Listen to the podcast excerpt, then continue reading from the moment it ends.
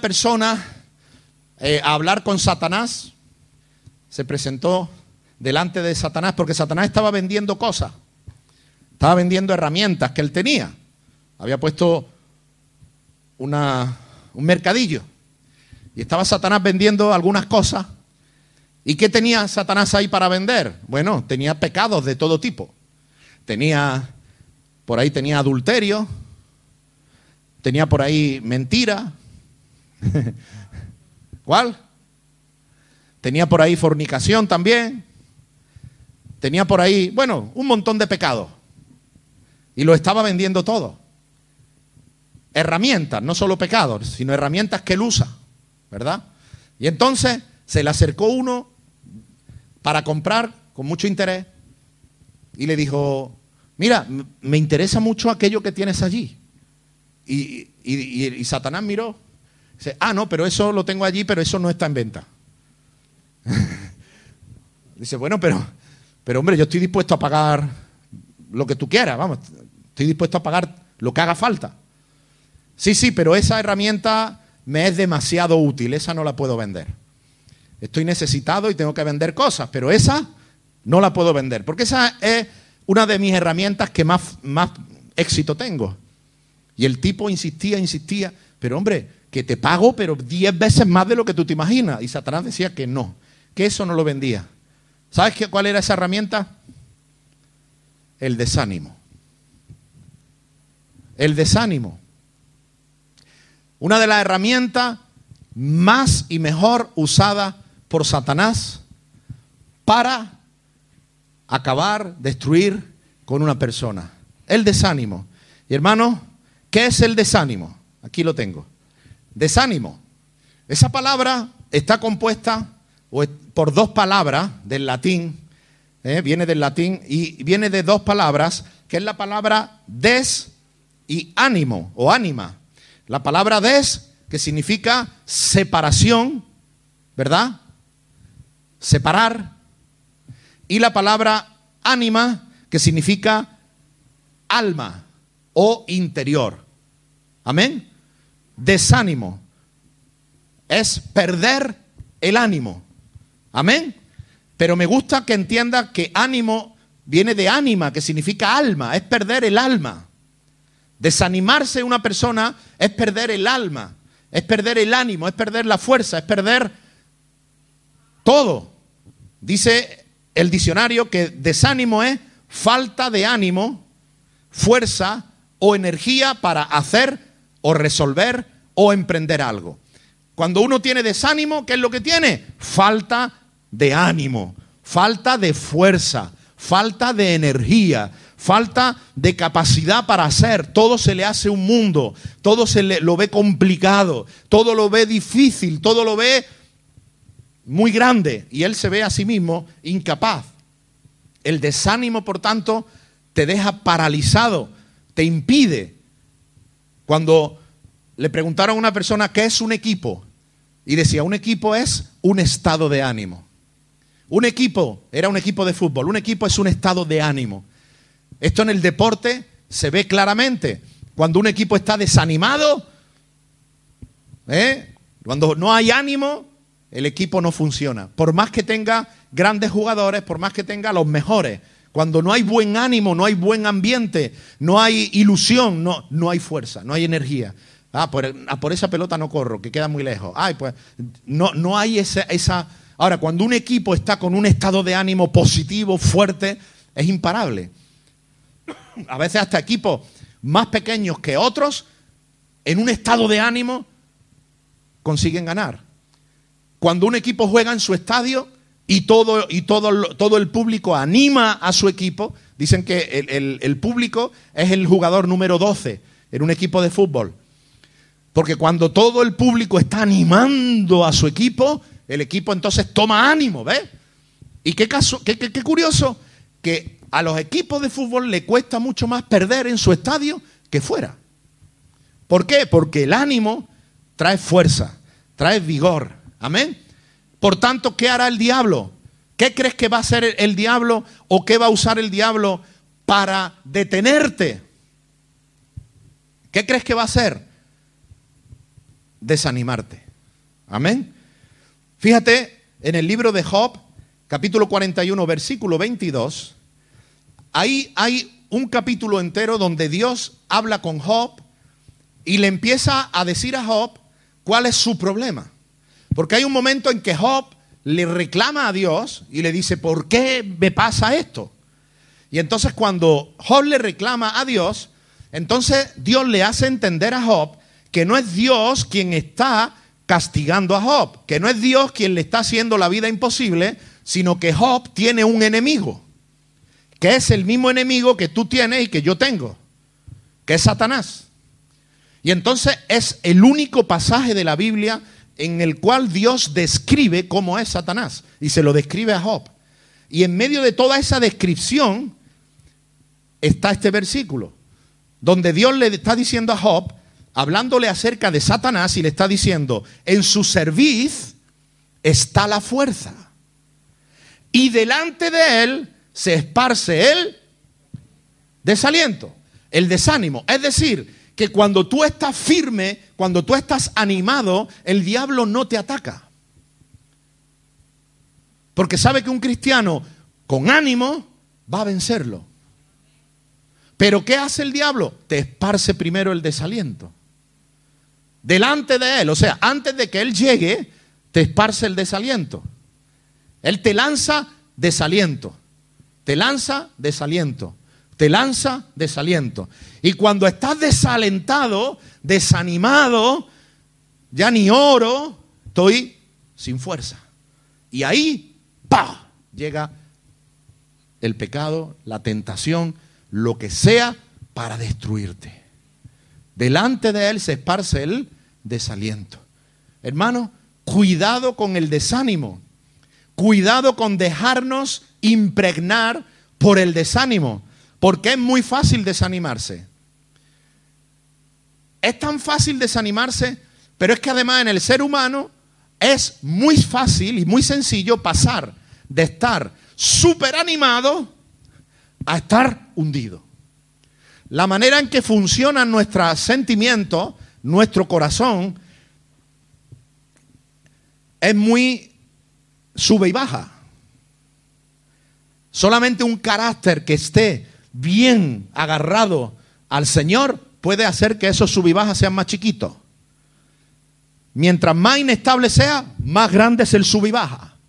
Un día, hasta si el día amanece nublado, ay, ay, ya. Algunos un mosquito lo desanima. ¿Me explico? Cualquier cosita y ya desmoronado. Ya lo ve todo negro. Y mañana lo ve todo blanco. ¿Sí o no? ¿Conoce a alguien así? ¿Sí o no? ¿Verdad que sí? Hoy están arriba, contentos, felices, gozosos. ¡Wow! Se comen el mundo. Y mañana, no pasan ni dos días, mañana están hundidos. Así somos. Por tanto, el diablo sabe cómo usar esto. ¿Qué causas puede haber para que nosotros nos desanimemos, hermano? ¿Por qué nos desanimamos? Bueno, hay muchísimas causas. Aquí en Proverbios capítulo 13, verso 12, dice que la esperanza que se demora es tormento del corazón, pero árbol de vida es el deseo cumplido. Es decir, la esperanza que, que tarda. Cuando yo estoy esperando algo y ese algo tarda, es fácil que uno se desanime. Aquí le llama tormento del corazón. Amén. Una de las causas principales por las que nos desanimamos es porque aquello que anhelamos que ocurra no ocurre. Aquello que queremos que suceda no sucede. Pasa el tiempo y no veo respuesta. ¿Sí o no? Bien sea en mi trabajo, bien sea en la familia, bien sea en la iglesia, bien sea en lo que sea. La esperanza que se demora es tormento del corazón. Amén. El ser humano y hoy más que nunca queremos todo verlo ya. Queremos ver la respuesta ya. Queremos que Dios haga algo ya. Y si, no vemos que sucede ya, nos desanimamos. Estoy estudiando y si no saco buenas notas de primera, me desanimo. ¿Me explico? El desánimo hay que evitarlo al máximo. Porque el desánimo te va a hundir totalmente. El desánimo te va a hundir totalmente. Mira, aquí en número 21 voy a leer este pasaje que habla de cuando el pueblo de Israel había salido de Egipto. Fíjate lo que te he mencionado antes, con qué facilidad pasamos del, del gozo, de la alegría al hundimiento. Pero que no somos nosotros, que el pueblo de Dios y hombres de Dios, y lo veremos ahora, les pasó lo mismo. El pueblo de Dios había estado esclavo cientos de años en Egipto y habían visto el cumplimiento de sus oraciones. Dios envió a Moisés, ¿eh?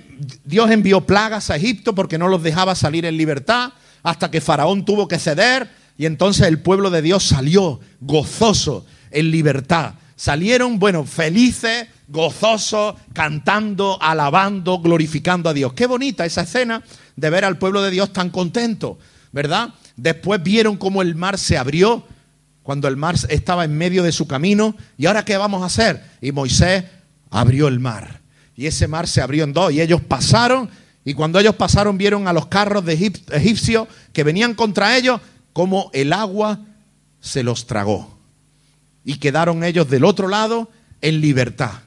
Qué maravilla, ¿cierto o no? ¿Eh? ¿Cómo estaba ese pueblo?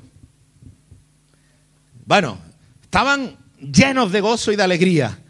Cientos de años esperando la promesa, ser libre, dejar de ser esclavo en ese, en ese lugar de Egipto y ahora ven la promesa cumplirse. Pues poquito después, mira, dice, después partieron del monte de Or y camino del mar rojo para rodear la tierra de Edom. Ellos iban a por una tierra prometida por Dios. Dios les dijo, os voy a sacar de la esclavitud y ahora voy a entregar una tierra propia para vosotros. Una tierra donde fluye leche y miel, una tierra de bendición, una tierra, bueno, ellos iban ellos iban con la tierra, ilusionados con la tierra nueva, ellos iban pensando en lo que Dios les tenía prometido. Pero dice que cuando iban para rodear la tierra de Edom, se desanimó el pueblo por el camino. O sea, pasaron del éxtasis máximo después de haber visto hasta el mar abrirse delante de ellos. ¿Tú te imaginas ver algo así? Vamos, eso es para que el ánimo te dure por lo menos 50 años. ¿Eh? Pues no, apenas les duró unos días, como el que dice. Qué rápido se desanimaron. Se desanimó el pueblo por el camino. Se desanimó el pueblo por el camino. ¿Por qué se desanimó? Bueno, aquí de más adelante dice lo que el pueblo expresaba. El pueblo expresaba a Moisés y le decía, ¿por qué nos hiciste subir de Egipto? ¿Para qué hemos salido de Egipto? ¿Para morir aquí en este desierto? Aquí ni hay pan, ni hay agua. Nuestra alma tiene fastidio de este pan tan liviano. El maná, que Dios les daba maná. Pero el pueblo decía, esto no es lo que estábamos esperando. Nosotros estábamos esperando una tierra, nuestras casas, donde habitar. En fin, nos hablaron de vides, nos hablaron de tierra que fluye leche y miel. Y aquí lo único que vemos es un pancito que cae por la mañana. Estamos aquí dando vueltas por el desierto y aquí pues no vemos la promesa cumplirse. Entonces, conforme pasaba el tiempo, ellos no veían la promesa y como hemos leído antes, cuando la promesa tarda, ¿eh? es tormento del corazón. Aquí lo está diciendo, nuestra alma tiene fastidio. Ya empezaron a dejar de ver al Dios que los había librado, al Dios que les habría abierto el mar, al Dios que les había dado promesa, y ahora lo único que veían es el desierto. Que estoy en un desierto, que aquí estamos dando vueltas, caminando por este desierto, que sí, que Dios no nos ha dejado morirnos de hambre, pero ya no veían eso ni siquiera como algo para alabar a Dios. O sea, ya dejaron de ver la bendición de Dios, del maná, no la veían. Lo único que veían era fastidio, fastidio. Aquí no hay pan, no hay agua. No se enfocaron en decir, Oye, ¿te has dado cuenta que comiendo el maná este no tenemos sed? ¡Wow! ¡Qué milagro, ¿no? Semana pasada hablamos que eres lo que ves. ¿Qué estás viendo? Si tu ojo es bueno, todo lo que ves será bueno. Tu cuerpo será bueno. Pero si tu ojo es malo, y eso le pasaba a esta gente, que el problema es el que tenían dentro. Su ojo no era bueno. Y en vez de estar viendo que ese maná era una bendición del cielo, y tener la esperanza, la paciencia y la fe para alcanzar las promesas, lo que empezaron a ponerle defectos incluso al pan que Dios les estaba enviando. Así somos, que no vemos la bendición, vemos solo lo malo que nos pasa, vemos solo lo, lo horrible, vemos solo lo difícil, no vemos la bendición, no vemos que otros están peor todavía. Siempre hay alguien que está peor que tú. O sea, por más que tú puedas estar fatal, te aseguro, hay alguien que está peor que tú, por el que tú puedes orar, aún sin conocerlo. Señor, te pido por esas personas que están dentro de la boca de un metro dando a luz. En Ucrania, por ejemplo. Siempre hay alguien que está peor. Ayer en mi trabajo conocí a una ucraniana, conocimos a una ucraniana que estaba casada con uno de aquí, que por cierto nos compraron lo que nosotros vendemos. Y nos estuvo explicando, ahí estaba una hija suya que hacía siete días acababa de llegar en autobús de Ucrania aquí. Y me empezó a contar algunas cositas de allí, de la familia y de lo que están viviendo. Y hermano, por más que tú tengas problemas, por más que tú estés pasándolo mal o estés pasando dificultades, te aseguro que hay gente pasándolo mil veces peor que tú. Pero cuando yo veo solo los problemas, cuando yo solo me enfoco en lo que no me gusta, ya me pongo hasta impertinente. Ya llego a ser una persona que incluso hasta Dios se cansa de uno. Hasta Dios se harta de uno. Y no sabes tú el final de este pasaje, que no está ahí. Pero se quejaron tanto que Dios les mandó hasta serpiente y algunos se los comieron la serpiente. Hermano, no dejes que el desánimo te invada, mucho menos dejes que el desánimo te haga empezar a ver las cosas todo mal, todo negativo. Porque cuando eso sucede, hasta serpientes van a venir y te van a comer. Amén. Así es que cuidado. Consecuencia o causa, ¿por qué? Mira, tenemos otro caso aquí. En el libro de Nehemías, el pueblo de Israel estaba reedificando los muros de la ciudad de Jerusalén, muros que habían sido destruidos por el enemigo, lo habían destruido totalmente. Y el pueblo, como dice aquí al, principio, tuvo ánimo para trabajar. Y, y, estaban construyendo los muros, y iban por la mitad. Ya llevaban el muro, los muros de Jerusalén, reconstruyéndolos de la ciudad, iban por la mitad. Y cuando iban por la mitad, dice que había aquí algunos árabes, amonitas y los de Adot, que estaban viendo esto y entonces conspiraron para venir a atacar a Jerusalén y hacerle daño. Y dice aquí al final, lo tengo subrayado, las fuerzas de los acarreadores se han debilitado y el escombro es mucho y no podemos edificar el muro. Es decir, este pueblo tenía ánimo y estaban trabajando y el muro iba por la mitad. Pero ahora al final dice, las fuerzas se han debilitado, el escombro es mucho, no podemos edificar el muro. Esta es otra, otra causa del desánimo. El temor. Aquí habían venido y conspiraron contra ellos. Ah, que están haciendo el muro. Pues vamos a venir contra ellos y vamos a hacer esto y vamos a hacerle lo otro. Y entonces ellos cuando escucharon las amenazas de esta gente, ahora les parecía que, el, que el escombro es mucho. El escombro es el mismo que había antes. Lo que pasa es que antes no les habían amenazado y ahora estaban siendo amenazados. Es decir, que cuando a veces oímos cosas, podemos, pueden esas cosas desanimarnos a nosotros. Hasta las noticias que uno ve en televisión te desaniman. Ahora viene la guerra, ahora viene la inflación, ahora viene la estaflación, ¿eh? que es el estancamiento con la inflación y con y ahora vienen los economistas, y ahora vienen los otros, y ahora viene, y empieza uno a escuchar, y hasta el ánimo que tenía para buscar trabajo, ya ni busca. ¿Me explico? Porque uno escucha lo que le están diciendo. Por eso tienes que tener tanto cuidado qué es lo que estás escuchando. ¿Qué es lo que estás escuchando? ¿Qué es lo que estás oyendo? Porque a veces oímos cosas que no son en el telediario, ni son en la radio, ni son el vecino, ni es tu enemigo, sino que es tu propia mente. A veces oímos, nos oímos a nosotros mismos. El diablo pone pensamientos en tu mente y tú dejas que el pensamiento se quede ahí. Empiezas tú a decir, ay, pues sí es verdad, ay, pues, ay, pues. Y empezamos a escucharnos a nosotros mismos y nosotros mismos nos escuchamos y nosotros mismos nos desanimamos. Amén. Vamos a seguir adelante. Mira qué consecuencia tiene el pecado, porque eh, el desánimo, porque causas puede tener muchas que estoy trabajando y no veo el futuro, que me despidieron, que yo pensaba que las cosas iban a ser de una manera y ahora son de otra, eh, que ahora mira lo que ha pasado, que ahora una enfermedad, que ahora no sé qué. O sea, causas puede haber un montón para que tú caigas en el desánimo. Ahora, mira qué consecuencia. En el pasaje anterior que hemos leído, dice que se desanimó el pueblo por el camino. ¿Recordáis que lo hemos leído antes? Pero ahora he subrayado otra parte del pasaje. ¿Qué pasó cuando el pueblo se desanimó? O sea, ¿qué ocurre en tu vida? Por eso es tan peligroso el desánimo, hermano. ¿Qué ocurre en tu vida cuando tú dejas que el desánimo entre en tu vida? Y es que la consecuencia es inmediata. Cuando hay desánimo, dice, el pueblo habló contra Dios y contra Moisés. Contra Dios y contra Moisés.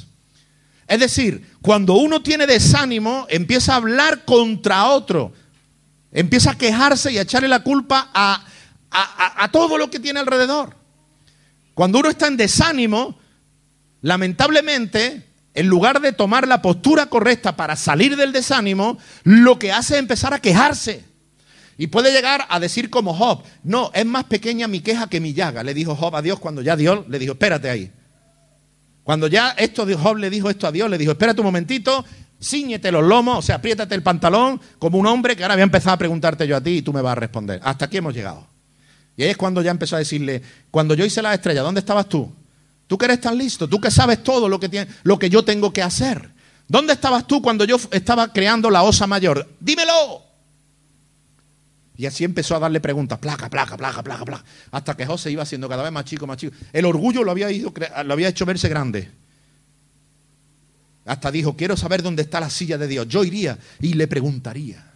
Pero como para decirle, le voy a decir yo cuatro cosas a Dios. O sea, cuando nosotros, el desánimo entra en nuestro corazón, lo peor que puede ocurrir es que la tomes contra Dios, como esta gente, este pueblo. ¿Me explico? Es lo peor.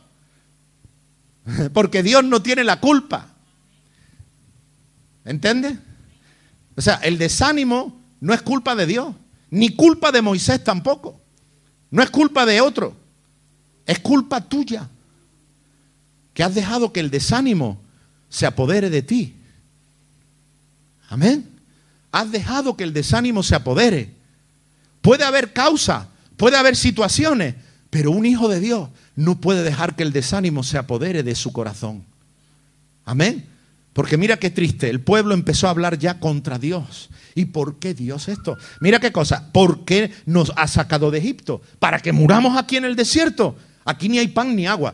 Me imagino que uno empezó a decir esto y el de al lado, oye, pues esto es verdad, pues es verdad, pues es verdad, pues es verdad, pues es verdad, es verdad, es verdad, es verdad, es verdad. Y cuando quieres acordar, el pueblo entero estaba contra Dios y pobrecito contra Moisés que era el que estaba ahí representando a Dios. La tomaron contra él y la tomaron. ¿Para qué nos ha sacado de Egipto? Para esto, hermano, las, los argumentos del desanimado suelen ser muy realistas. Los argumentos del que está desanimado, si tú lo escuchas cuatro veces, el problema es que te contagia para que te desanimes tú también. ¿Entiendes? Mira, cuando fueron los dos espías a reconocer la tierra prometida, ¿os acordáis de esto? Que diez espías volvieron diciendo, uy, la tierra es fantástica, y mira, aquí traemos higos, traemos uvas, fantástico, pero hay, hay gigantes allí, guerreros, tienen un ejército increíble, eh, ahí no podemos nosotros entrar porque nos van a aniquilar. Pero hubo dos que no se dejaron llevar por el desánimo, porque esos, esos diez, esos diez, ¿sabe a quién contagiaron? Al pueblo entero. Y ahora el pueblo entero se puso contra Moisés, contra Josué. El pueblo entero, desanimado, desfallecido, contra Moisés, perdón. El pueblo entero. Pero hubo dos dentro de un pueblo de millones, porque ya no fueron los diez espías que fueron los culpables de desanimar a los demás, sino que el pueblo entero se desanima y ahora empiezan a decir, y, esto, y por qué, y Dios, ah, y pum, y pan. Pero hubo dos, hubo dos, hubo dos que no se dejaron contagiar del desánimo. Hubo dos que no se dejaron contagiar, decidieron creerle a Dios y decidieron tener fe en Dios. Josué y Caleb. Amén. Y esos dos dijeron, mira, pero ¿qué estáis escuchando? ¿Pero por qué estáis desanimando al pueblo? Es verdad que la tierra es maravillosa y es verdad que hay gigantes, es verdad que hay guerreros, es verdad que está fortificada, es verdad que hay unos grandes muros. Todo eso es verdad. Pero el amparo de ellos se ha desvanecido. Con nosotros está Jehová de los ejércitos. Por tanto, iremos y nos los comeremos como pan. Eso no se desanimaron. ¿Por qué? Porque tuvieron fe en Dios.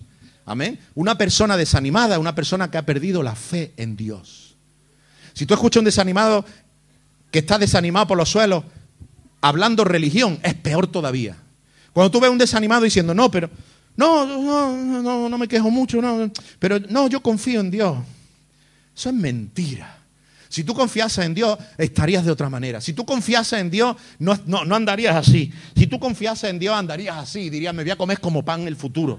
Hablarías de una forma diferente. Declararías otras cosas. Me animarías a mí cuando hablas. Porque el que está animado contagia también. Amén. El desanimado es un cáncer, pero el animado es la vacuna. El, animado, el que tiene ánimo, ese contagia también. Contagia. Mm. Amén. El ánimo, hermano, es fundamental. ¿Y sabes qué hizo Dios? Pues Dios dijo, pues este pueblo no va a entrar en la tierra prometida. Ni esos diez espías, ni el pueblo. Y ahí se murieron dando vuelta en el desierto para que su desánimo y para que su queja fuera con razón. Os vaya a quejar con razón ahora.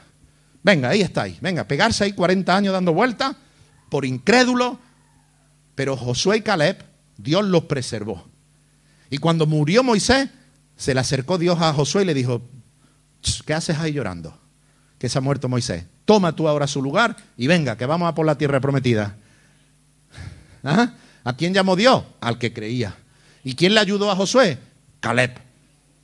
Todavía Caleb, después de haber conquistado toda la tierra con Josué, dice, soy ya de más de 80 años y siento mi energía como cuando tenía 40. Porque alguien que está animado tiene energía. Alguien que está animado con 80 años tiene más energía que un desanimado con 20. ¿Amén o no? El ánimo viene del alma, no viene de la edad. Puedes tener 100 años, pero si hay ánimo, contagiarás. ¿Eh? Yo me acuerdo visitando a Salud, ¿eh? que estaba ahí en la cama. Vamos, que nosotros queríamos que de ahí no salía y ahora está ya de pie bailando otra vez. ¿eh? y estábamos en la cama y ella mm, solo podía, cuando podía articular alguna palabra decía, venga, vámonos. decía, pero esto cómo es posible? ¿Esto, cómo, ¿Esto cómo es posible? Porque el ánimo no depende de la edad.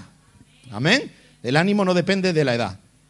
Dice que Jehová, aquí sí tengo puesto todo el pasaje, envió entre el pueblo serpientes ardientes que mordían al pueblo y murió mucho pueblo de Israel. Gracias a Dios algunos se arrepintieron. Mira, entonces el pueblo vino a Moisés y dijo, hemos pecado por haber hablado contra Jehová y contra ti. Qué bueno que, que lo reconocieron. Amén. Yo he pecado, he hablado mal contra Dios y contra ti. Y tuvieron la cara de ir delante de Moisés y decirle y contra ti. Ahora ruégale al Señor que quite de nosotros esta serpiente. Y Moisés oró por ellos. no le dijo, pues ahora no voy a orar, ¿eh? sino que oró por ellos. Job tuvo que orar por sus enemigos también para ser sanado. Hermano, que no te tengan que picar serpientes para que salgas de una actitud de queja y de desánimo. ¿Me estoy, explicando? No te creas que el desánimo y la queja te va a sacar adelante. Lo que va es atraer, atraer serpientes, va a atraer más problemas, va a, atraer, el desánimo atrae cosas peores, cosas que te pican, cosas que te duelen, cosas que te van a hacer daño. Ah, amén. En el caso de Josué, dice, porque Josué más adelante, y esto es un ejemplo interesante, para que no pienses tú que ese Josué y Caleb no se desanimaban también. Todos se desaniman. ¿Acordáis de Elías? Elías, que acababa de orar, el fuego cayó del cielo. ¿Os acordáis? Había vencido a los profetas de Baal, degollaron a los profetas de Baal. Y en el capítulo siguiente dice que Jezabel le lanzó una, eh, una palabra, una amenaza, diciendo, ese Elías que se ha cargado a los profetas de Baal, vamos a perseguirlo y lo vamos a matar. Y Elías escuchó eso, oye, y le entró un miedo, le entró un pánico que salió huyendo, salió corriendo y se encerró en una cueva. Y tú dices, ¿cómo ha podido pasar este hombre del Monte Carmelo y del fuego y de ver a Dios respondiendo al día siguiente, como aquel que dice, a estar muerto de miedo y encerrarse en una cueva? Pues así es el ser humano. Podemos pasar de un estado a otro muy rápido. Aquí más adelante Josué dice, en una, porque tuvieron una batalla y no ganaron esa batalla por causas eh, que no vamos a explicar ahora, pero Josué, viendo que habían sido derrotados por un ejército en una batalla, concretamente en la conquista de un territorio que se llamaba Jai, un territorio muy pequeño. Entonces Josué se desanimó y dice, ay Señor, ¿por qué hiciste pasar a este pueblo el Jordán para entregarnos en las manos de los amorreos para que nos destruyan? O sea, ahora vemos a Josué con el mismo argumento que tenían muchos anteriormente. Josué había tenido fe en Dios. Josué había conquistado Jericó. Josué había visto los muros caer.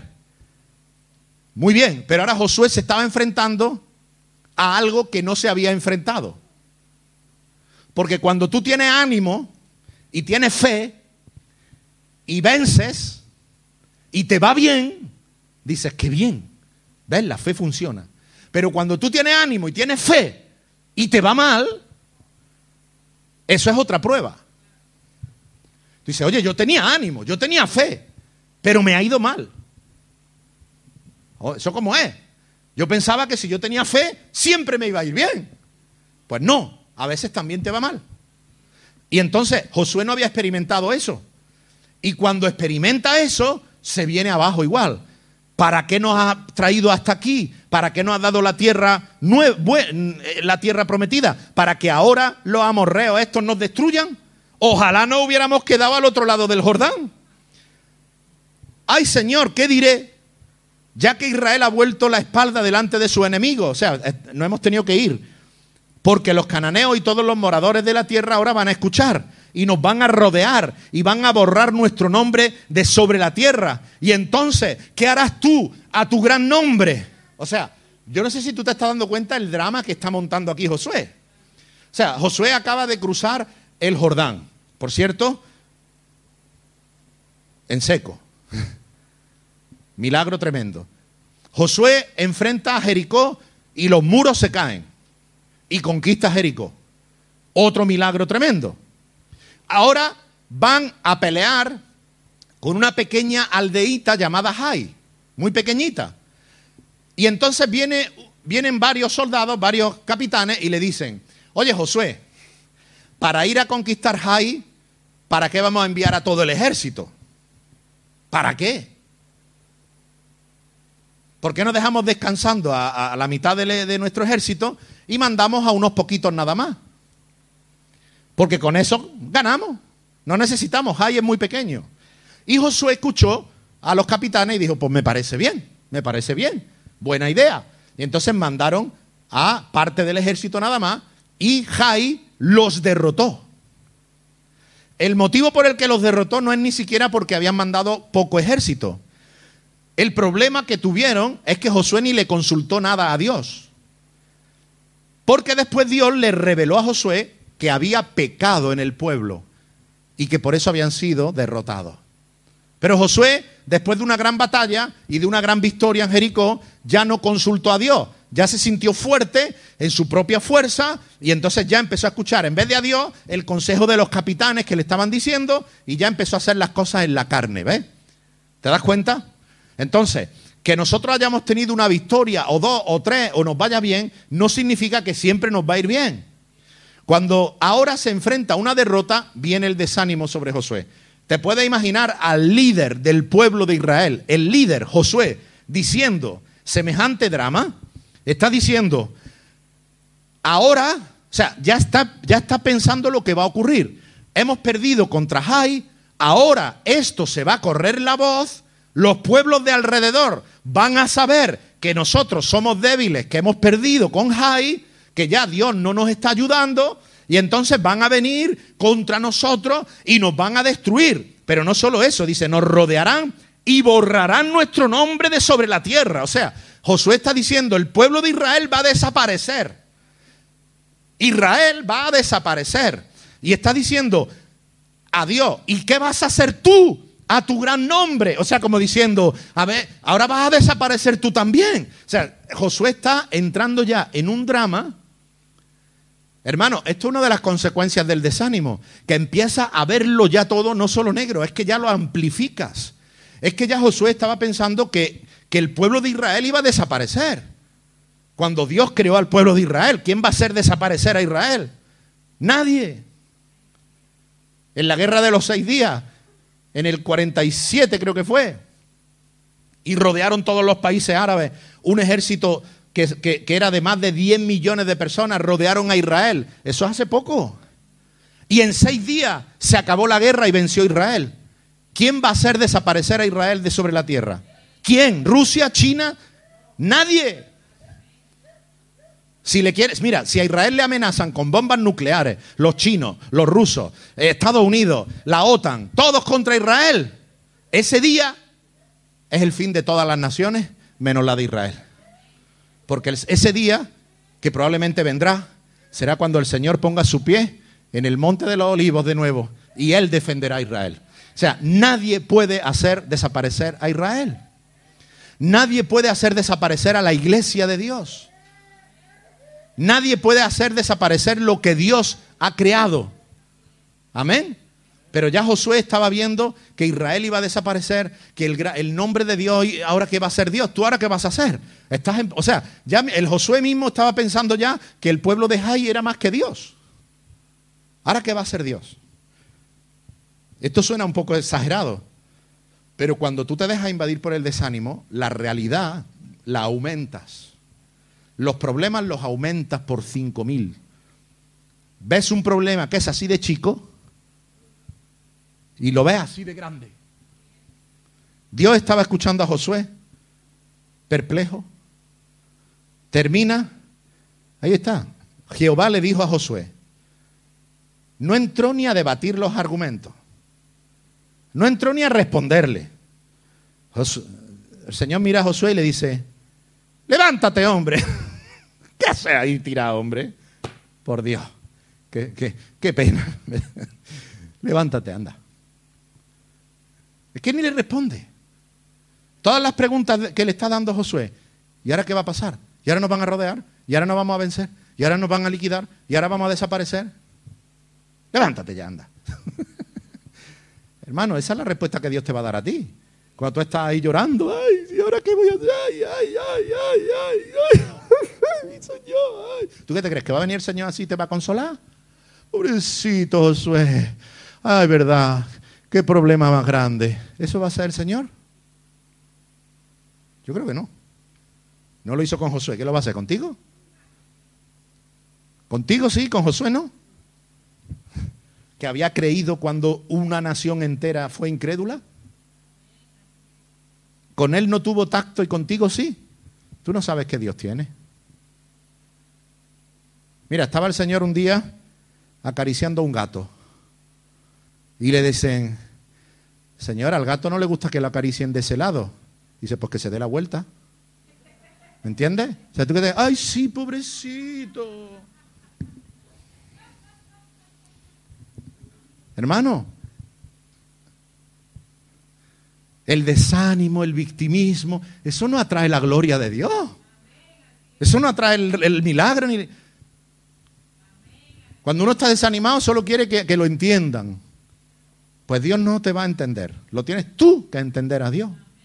Si quieres salir de ahí. Si quieres que aparezcan dentro de un ratito una serpientita y te comen, sigue ahí. ¿Me explico? O sea, ¿qué va a cambiar? ¿Dios va a reescribir la Biblia ahora para, para, que, para tratarte a ti diferente? ¿Eso va a ser Dios ahora? ¿Deshacer el universo y hacer el universo nuevo y una ley nueva para, para, para pasarte la manita así? Mira, pasarte así la mano no te saca del desánimo. Encontrar que otro te diga, ay, sí, yo te entiendo, y se desanime contigo, tampoco te saca del desánimo. Hay que levantarse. Amén. ¿Por qué te postras así? Levántate, levántate. ¿Qué otras consecuencias trae el desánimo, hermano? Que dejas todo a medias. Todo a medias. Empiezan muchas cosas, no terminan ninguna. Todo a medias. ¿Por qué? Porque yo empiezo, pero me desanimo y lo dejo. El que, el, que, el que le da lugar al desánimo nunca va a terminar nada. Nada. Nada de lo que haga lo va a permanecer en el tiempo. Dice que edificaron el muro y toda la muralla fue terminada hasta la mitad de su altura porque el pueblo tuvo ánimo para trabajar. Amén. Esto lo leímos antes. El pueblo de Israel, las, las murallas de todo Israel y el enemigo, ellos sabían que el enemigo estaba ahí. De hecho, estaban edificando con una mano y en la otra tenían la espada. Porque en cualquier momento tenían que dejar de edificar para pelear. Y no les importaba. ¿Por qué? Porque el pueblo tenía ánimo para trabajar. Había ánimo. Pero cuando vienen y los amenazan, el muro estaba a la mitad. Cuando los amenazaron, al final ya dijeron, el escombro es mucho, las fuerzas se están acabando, no podemos edificar el muro. En realidad lo que tenían era miedo de seguir. Porque si seguimos nos van a atacar.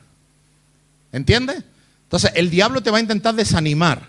¿Para qué? Para que no termines, para que no venzas, para que no llegues al final de la carrera, para que seas un cristiano a media, para que nunca seas firme, para que nunca te levantes. Y va a usar el diablo todo lo que haga falta, lo que haga falta, lo que haga falta. Aquí amenazaron al pueblo. Después Nehemías le pegó un toque al pueblo y siguieron adelante y entonces ahora inventaron otra estrategia. Y en vez de ir directamente para confrontar al pueblo de Israel para que no siguieran haciendo el muro, empezaron a enviarle unas cartas escritas que eran todo mentira para intentar, eh, ¿cómo te digo yo? Desviarlo. Yo eso lo interpreto que, que Satanás te puede hasta dar palabra profética. ¿Entiendes? O sea, te llega hasta una palabra profética. O sea, el diablo te intenta desanimar oprimiéndote. Si ve que sigues animado, si hace falta te manda una palabra profética, pero que te desvíe de, tu, de lo que Dios quiere. No es de Dios la palabra. ¿Me explico? Tú tienes que saber lo que es de Dios, lo que tú tienes que hacer, porque el diablo te va a tratar de desanimar con lo que sea, con lo que sea, con lo que sea. Dios te da un llamado, te ha llamado para hacer algo y si ve que estás dispuesto a hacerlo, te empiezan a venir situaciones. Primero te, vienen, a lo mejor te quedas sin trabajo para moverte de ahí. Para moverte de tu sitio, el trabajo, te toco el trabajo, te toco la familia, te toco esto. Ah, que no te mueves con eso. Ah, pues entonces voy a ver cómo te atraigo de otra manera. Entonces, en vez de ser agresivo, me voy a mostrar persuasivo. Y te voy a persuadir. Te quito el trabajo. Ah, no te mueves. Te, te doy un trabajo mejor allí. ¿Me entiendes? Para que dejes a media lo que Dios quiere que tú hagas. Esto es tremendo, mira. Depresión, expresión. ¿Qué es la depresión? El desánimo. La depresión es tener presión adentro. Amén. Presión dentro. La expresión es sacarla afuera. Una de las peores cosas que tú puedes hacer cuando estás desanimado es aislarte. Dejarlo adentro. Cuando tú estás desanimado, ¿qué dice un desanimado? Hoy no voy a la iglesia. Claro. es consecuencia. Ay, yo no hago, ay, no, no tiene fuerza para hacer nada, pero además que se quiere quedar solo. No quiero ni salir. No tengo ganas de hablar con nadie. Eso el desánimo está muy cerca de la depresión. Y la depresión es tener adentro el estado de ánimo negativo. ¿Qué hizo Jesús? ¿Qué hizo Jesús cuando, estaba enfrentando un momento de desánimo? ¿Qué hizo Jesús? Algunos estarán diciendo, ah, Jesús enfrentó el desánimo. Claro, Jesús lo enfrentó todo. Todo por lo que pueda pasar un ser humano lo enfrentó Jesús. Y el desánimo que vino hacia él no era cualquier cosa, ¿eh? que lo iban a apresar para crucificarlo. Entonces, ¿qué hizo Jesús? Mateo 26, 37. Tomó a Pedro y tomó a los dos hijos de Zebedeo y comenzó a entristecerse. ¿Te das cuenta? Se sentía triste, se sentía desanimado. Comenzó a entristecerse y a angustiarse en gran manera. Pero mira qué interesante, Jesús estaba dando cuenta que estaba llegando a invadirle un sentimiento de angustia, un sentimiento de, tristeza, un sentimiento raro, un sentimiento que lo podía llevar a, quizá a, ¿cómo te diría? No a deprimirse, pero, pero sí raro. ¿Me explico? Y lo primero que hizo Jesús fue llamar a Pedro y a los dos hijos de, de Zebedeo para no estar solo. ¿Te das cuenta? Apenas él sintió que estaba entrando, invadiéndole ese desánimo, esa angustia, ese desaliento, lo primero que hizo fue blindarse. No me quedo solo. Amén. Si tú estás desanimado, tú no te puedes quedar solo. Porque después del desánimo, después del desaliento, ¿quién llega? Te lo empecé diciendo. Delante de, de él se esparce el desaliento. ¿Quién llega detrás del desánimo? El diablo. Y vamos a traerlo eso a la tierra. Llega el adulterio, llega la fornicación, llega la desobediencia a Dios, llega el pecado. ¿Cuándo meten la pata? Después del desánimo. Entonces, para no meter la pata, no te quedes solo cuando estás desanimado. Porque cuando uno está solo, peca más fácil. ¿Te das cuenta? Y entonces Jesús dice, Pedro, vení para acá, Jacobo, Juan, vení conmigo. Y ahora él pasó de la depresión a la expresión. Expresó. Entonces Jesús les dijo, mi alma está muy triste hasta la muerte, quedaos aquí y velad conmigo. O sea, no me quedo solo y además les expreso lo que me está pasando. Expreso lo que estoy viviendo. Expreso lo que estoy sufriendo. No me lo como yo. Amén. ¿Lo comparto con quién? ¿Con los doce? No. Porque ahí hay un Judas que no se entera de nada y hay algunos que medio tampoco. Pero que se vengan conmigo los que me entienden, los que me comprenden, los que están en otro nivel espiritual, con quien yo me puedo desahogar. ¿Te das cuenta? Y los toma y les habla y les dice y les expresa, orad conmigo, velad conmigo. Amén. Todo lo contrario hizo Elías. Elías tuvo miedo cuando fue amenazado, le entró el desánimo, se fue huyendo. Dice aquí, Primera de Reyes 19, 3 al 5, viendo pues el peligro, se levantó, ¿quién? Elías. Y se fue para salvar su vida.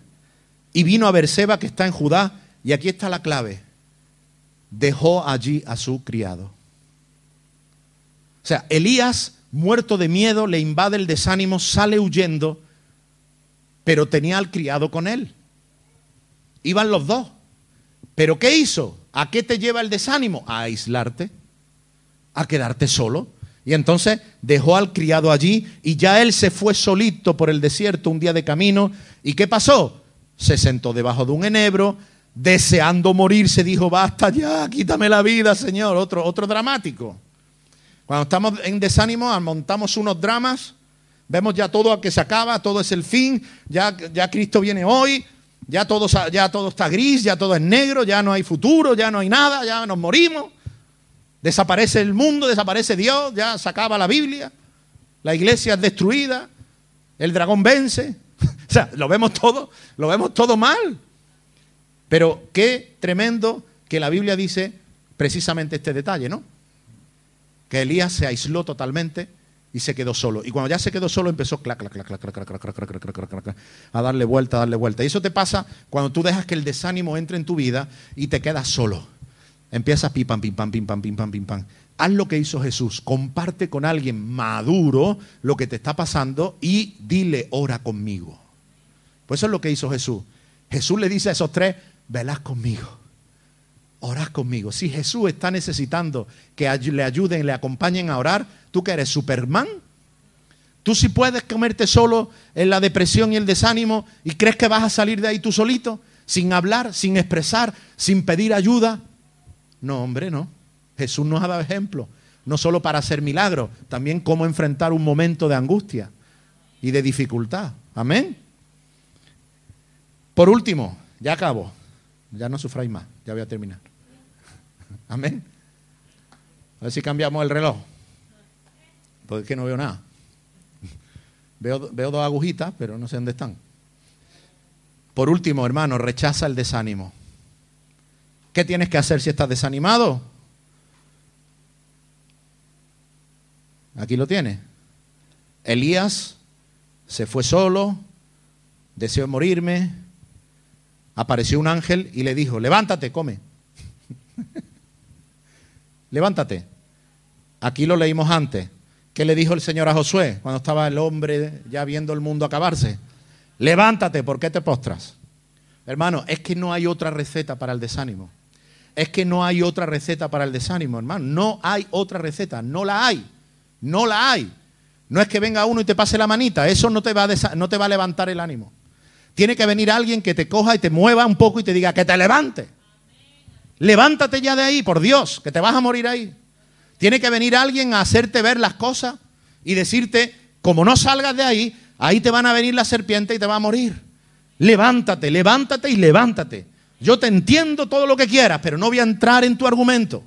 Mira que el Señor no entra en el argumento. No voy a entrar en eso porque eso no es el problema. El problema es que estás ahí creyéndote el argumento. Y aunque Satanás esté delante nuestra y sea verdad, no nos tenemos que desanimar porque delante de, Satanás y de nosotros está Dios. O sea, la dificultad será verdad, será mentira, no me interesa. Lo que me interesa es que veas a Dios que sigue estando en su trono. Por eso me encanta cuando Isaías dice en el año, eh, ¿cuándo fue? Después de que murió el rey Usías. No me acuerdo qué año fue. Dice, vi yo al Señor sentado en un trono. Usías fue un rey buenísimo. Fue un rey que todos estaban, bueno, contentísimos. Y murió ese rey. Murió ese rey. Y dice Isaías, en el año en que murió el rey Usías, oye, vi yo al Señor en el trono. Seguía reinando. Usías se ha muerto, pero Dios sigue reinando. ¿Te das cuenta? Moisés ha muerto, pero Dios sigue. Josué, venga. ¿Te das cuenta?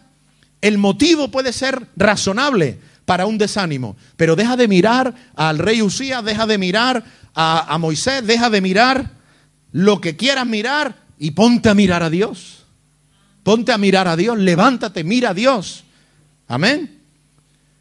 Y termino con esto, que es, por eso lo dejo para el final, porque es lo que más me gusta es David, en el Salmo 42.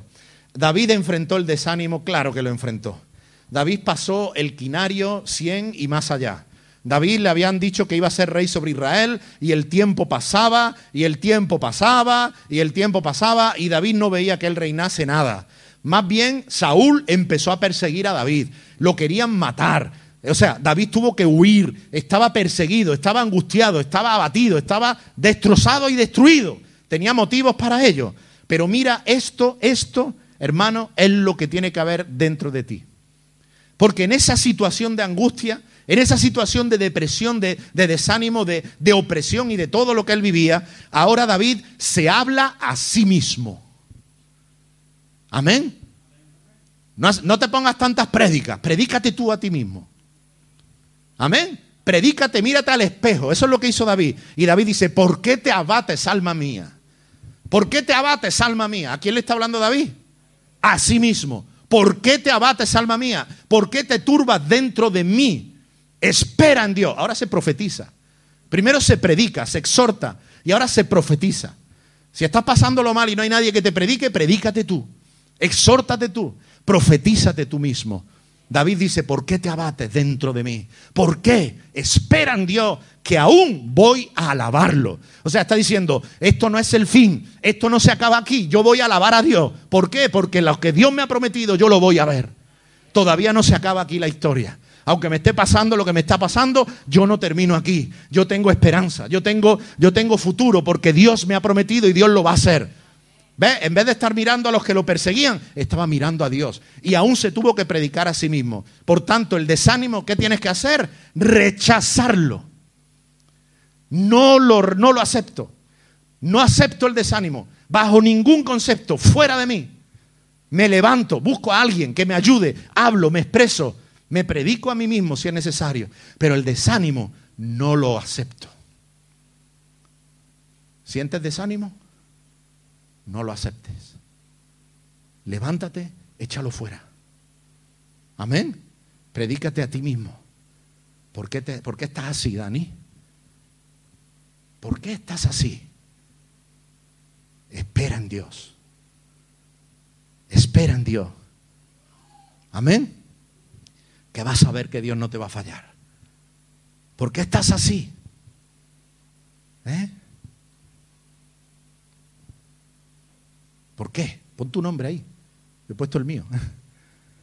Pon el tuyo. ¿Por qué estás así? ¿Por qué? Predícate. Profetízate. Créetelo. Todavía vas a alabar a Dios. ¿Te lo profetizo yo? Todavía vas a alabar a Dios. Todavía vas a alabar a Dios. Así que no te abatas. Espera en Dios. No te apartes, no te desanime, créele a Dios. Amén. Amén o no. Amén. Padre, te doy gracias.